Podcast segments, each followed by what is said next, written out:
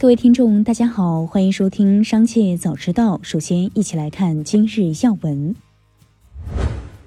美国汽车制造商特斯拉公司周日宣布，将在上海新建一家超级工厂，专门生产该公司的储能产品 MacPack。昨日签约的特斯拉储能超级工厂项目，也是该公司在美国本土以外的首个储能超级工厂项目。新工厂计划于今年第三季度破土动工，二零二四年第二季度开始生产。继续关注企业动态。据中国联通官博消息，近日，中国联通研究院、广东联通携华为建成全站自主创新 AI 智算中心，并完成全国首个 OSU 灵活入多云的线网验证。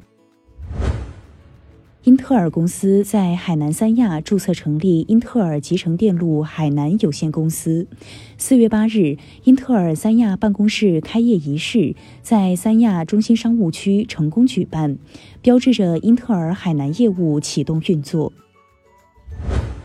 AI 算力规模持续增长是带动液冷需求的因素之一。浪潮信息服务器产品线人士称。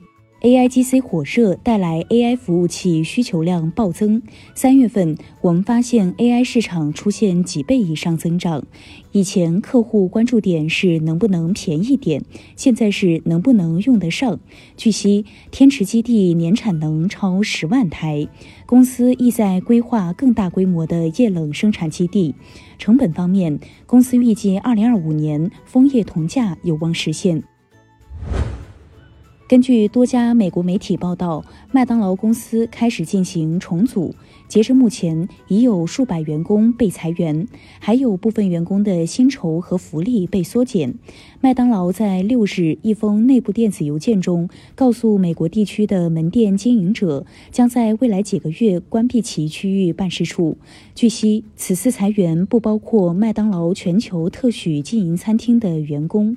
受高通胀影响，麦当劳在今年早些时候宣布，部分餐品将涨价百分之二十。据彭博社报道，包括毕马威、高盛在内的多家金融机构因发表误导性声明，导致硅谷银行关闭，遭到起诉。这一诉讼已于当地时间七日被提交给位于旧金山的美国联邦法院。诉讼称，硅谷银行的股票和债券承销商被告低估且隐瞒了银行面临风险的严重性，导致其证券投资组合价值受损。近日，日本知名回转寿司企业冰寿司被爆出丑闻，其位于福岛县群山市的一家门店内被曝连续数年使用超过公司规定期限的过期食材。日本媒体的报道指出，涉事店面按照肉眼未见变色等所谓的灵活标准，超期使用食材。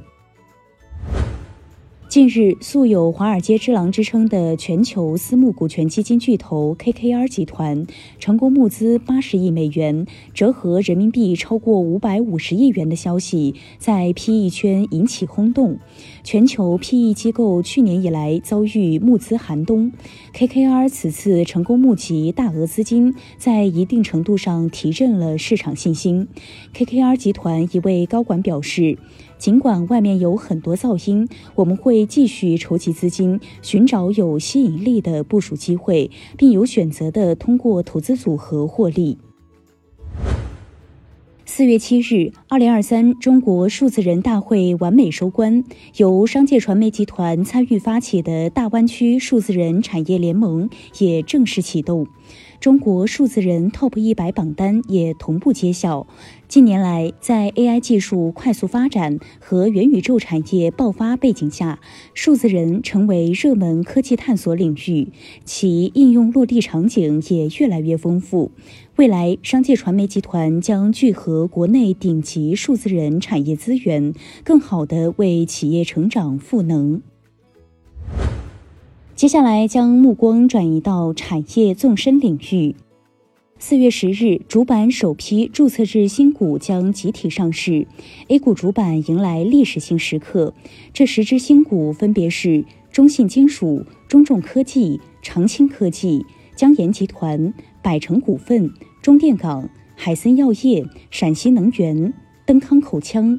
南矿集团上市首日，该十家企业将在简称前加标志 N；上市次日至第五个交易日，将在简称前加 C 标志。今年以来，随着虚拟货币价格下跌，多家平台暴雷，元宇宙房产的价格也跟着崩了。目前，全球最大的元宇宙地产销售平台的成交价中位数已从2022年的45美元跌至5美元，下跌近百分之九十。此前，二零二二年十一月，林俊杰花十二点三万美元在该平台购买的三块虚拟地产，目前价值仅为约一万美元，浮亏百分之九十一。在一季度中国中小企业发展指数分行业指数中，住宿餐饮业指数创两年来最大升幅。数据显示，今年以来，广东省酒店预订量同比增长百分之一百零七。一至二月，深圳市酒店总体出租率和平均房价基本上达到了三年前的同期水平，酒店收益恢复到了三年前近八成水平。多数中小城市甚至是乡村旅游景点，今年以来的餐饮住宿消费也迅速升温回暖。最后，一起关注国际事业。韩国开发研究院发布四月经济动向称，虽然内需低迷的情况有所缓解，但由于出口贸易大幅减少，韩国经济恐将持续低迷。三月报告指出，出口萎缩，内需放缓，景气持续低迷。当月评价较前相对积极。KDI 指出，在服务业主导推动下，内需低迷的情况有所缓解。KDI 认为，由于全球经济放缓导致出口萎缩，以制造业为首的行业疲软，持续拖累经济增长。以上就是今天的全部内容，感谢收听，我们下次再见。